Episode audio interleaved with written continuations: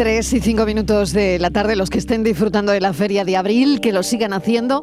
Nosotros vamos con toda la actualidad, preocupación en la población tras conocer que se superan los 36 grados en amplias zonas de Andalucía. La sequía también se ceba en la salud, alergias, enfermedades cardiorrespiratorias, la piel más débil. La falta de lluvia tiene importantes implicaciones negativas con el aumento de la incidencia de múltiples patologías. Lo contábamos hace un instante, empezamos la semana cuatro días de pleno verano y nuestro organismo sujeto al calor en abril. Hemos querido contactar hoy con Daniel López Acuña para preguntarle un montón de cosas. Ya saben que es médico de salud pública, es escritor, es epidemiólogo, exdirector de Acción Sanitaria en Situaciones de Crisis de la Organización Mundial de la Salud y profesor asociado de la Escuela Andaluza de Salud Pública. Doctor López Acuña, bienvenido, gracias por atendernos. Un placer, Marilo. Bueno, cuénteme, con este calor que no es propio del mes de abril, además que podríamos estar entre 6 y 15 grados por encima de lo normal, tenemos personas vulnerables, como la gente mayor, por ejemplo. Sí, toda onda de calor eh, con temperaturas mucho más pronunciadas que las habituales produce un alto riesgo de golpes de calor en personas especialmente vulnerables. Ciertamente estas personas más vulnerables son las personas mayores, pero no son las únicas personas vulnerables. Personas que están afectadas por patologías cardiorrespiratorias, por, trastornos metabólicos, por diabetes que no están adecuadamente reguladas e incluso menores que pueden fácilmente deshidratarse, pues pueden sufrir los efectos de esta onda de calor. Y eso es lo que tenemos que prevenir. Tenemos que prevenirlo de, dos maneras. Eh, tenemos que prevenirlo reduciendo la exposición a altas temperaturas y con ello evitando la deshidratación y por otro lado, eh, pues hidratando adecuadamente a las personas para que no pierdan líquidos y electrolitos y eso genere toda la descompensación que puede generar una onda de calor como esta. Estamos, doctor López Acuña, dando prácticamente las recomendaciones que se dan en julio, en el mes de julio.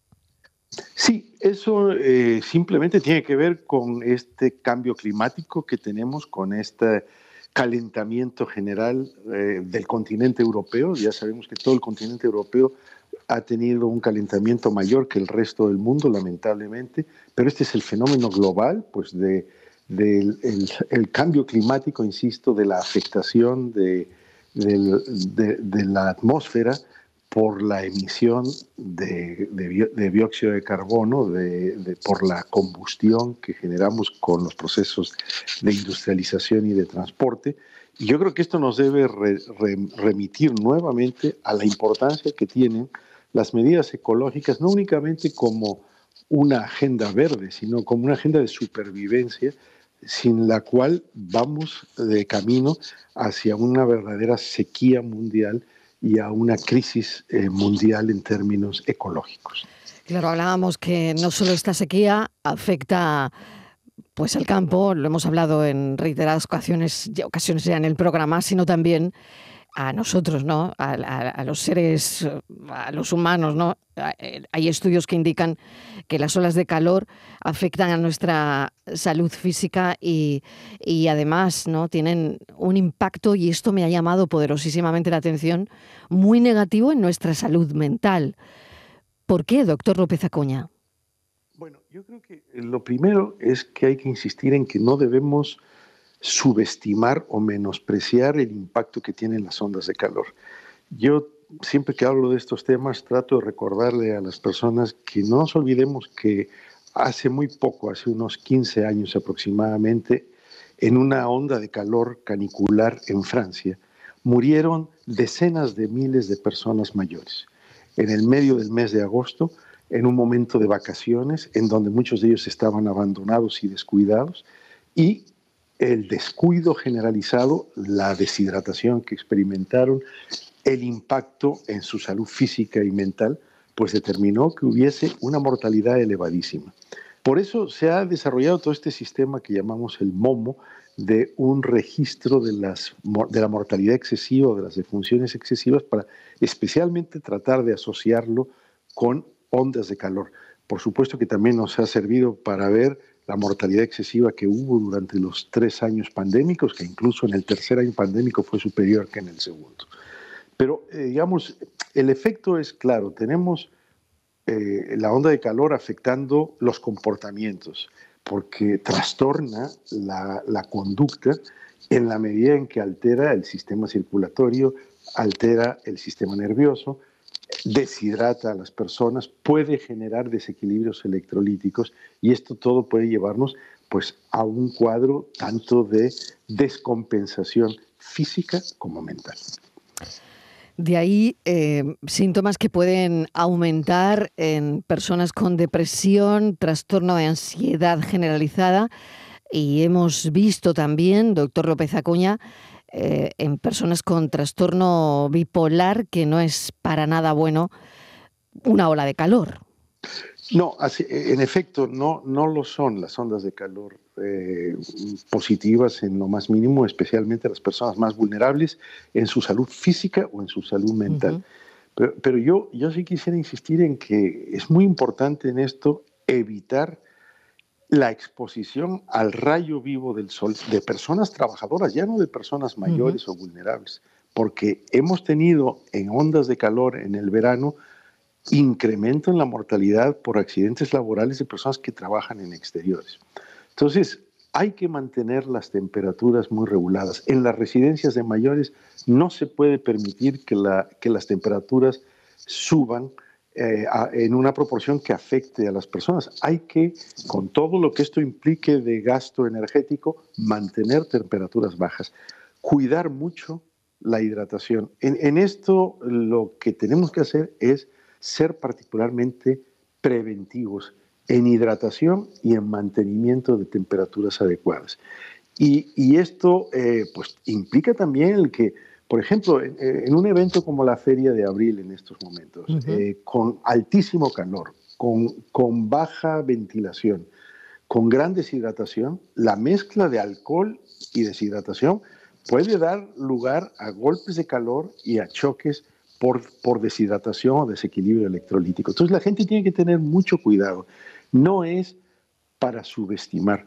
Yo no sé si, eh, algunas personas se acordarán que cuando se produjo la Expo 92, yo tuve la oportunidad de estar ahí como comisario de un pabellón, eh, se, produjeron en todos los, los, circuitos para las caminatas, eh, digamos, chorros de agua que vaporizaban para reducir la exposición a las altas temperaturas. Eso era un momento de una circunstancia especial. Eh, lo que tenemos que hacer es darnos a ese tipo de cuidados, ya no teniendo celebraciones extraordinarias. Y debo decir que en las aglomeraciones, en las casetas, en el calor que se produce con estas temperaturas y encima con el consumo incrementado de alcohol, pues hay un riesgo muy elevado. Pues esa es la recomendación que, le agradecemos porque estamos en plena feria de abril con este calor encima. ¿eh? Con este calor encima. Sí, sí. No ha sido nada oportuno esta ola de calor sí, porque sí. pues, ha golpeado así. Y yo creo que por eso hay que ser particularmente eh, cautos, particularmente eh, preventivos. ¿no? Sin duda. Le pregunto también, aprovecho, ¿no? Para preguntarle por los niveles de, de COVID que están donde se esperaban después de la Semana Santa, aglomeraciones. Bueno, tenemos también la Feria de Abril.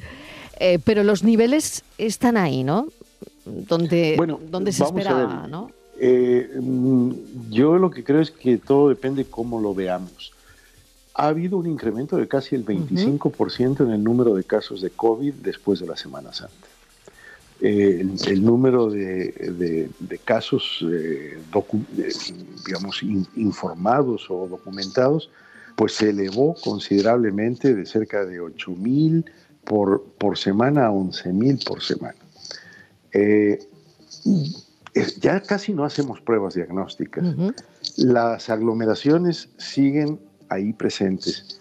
Eh, ya la OMS ha alertado sobre nuevas variantes que tenemos que seguir vigilando y tener cuidado. Y vamos a llegar a un punto en el mes de octubre en donde sí que sería muy importante que concienticemos a todo el mundo de la importancia de renovar la vacunación, porque la vacunación pierde su eficacia pasada, pasado un año aproximadamente.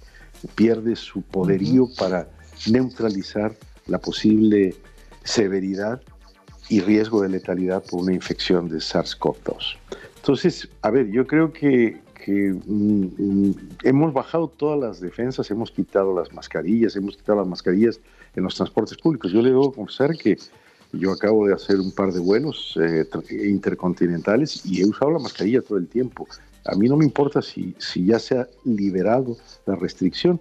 Yo veo a las personas alrededor, veo muchas personas que tosen con sintomatologías que podrían ser compatibles con COVID o con otras infecciones respiratorias agudas y considero que lo mejor es protegerme. Y bueno, eh, a mí me gustaría ver que hubiese más conciencia. Yo creo que todo este debate que está viendo de quitar la mascarilla sí, justo en le el iba, entorno sanitario. Le iba a preguntar por eso. ¿Usted qué piensa sobre eliminar la mascarilla en la farmacia, en los hospitales, en el centro de salud? ¿Cuál es su idea? Completamente en desacuerdo eh, con eliminarlo en estos momentos, por, por dos razones. Porque son los lugares en donde se concentra el número de personas afectadas con potencialidad de contagiar a otras. Y segundo, porque es el, eh, son los lugares en donde se concentran las personas más vulnerables que están afectadas de otras patologías que pueden entonces ser infectadas con más facilidad. Yo creo que deberíamos de internalizar la cultura de que en esos ámbitos de más riesgo de exposición, pues es donde hay que estar protegidos. Y yo creo que se está lamentablemente llevando a una lógica de decir, ya vamos a acabar con el último signo de lo que fue la pandemia. Bueno, el SARS-CoV-2 no ha desaparecido mm. y las infecciones las debemos de prevenir, especialmente en lugares de alta vulnerabilidad. Dani López Acuña, doctor López Acuña, como siempre un placer. y gracias por habernos atendido. Hemos hablado del calor, de este calor que no es propio del, del mes de abril y también de las mascarillas. Gracias, un saludo. Encantado, muy buenas tardes. Buenas tardes, cuídese.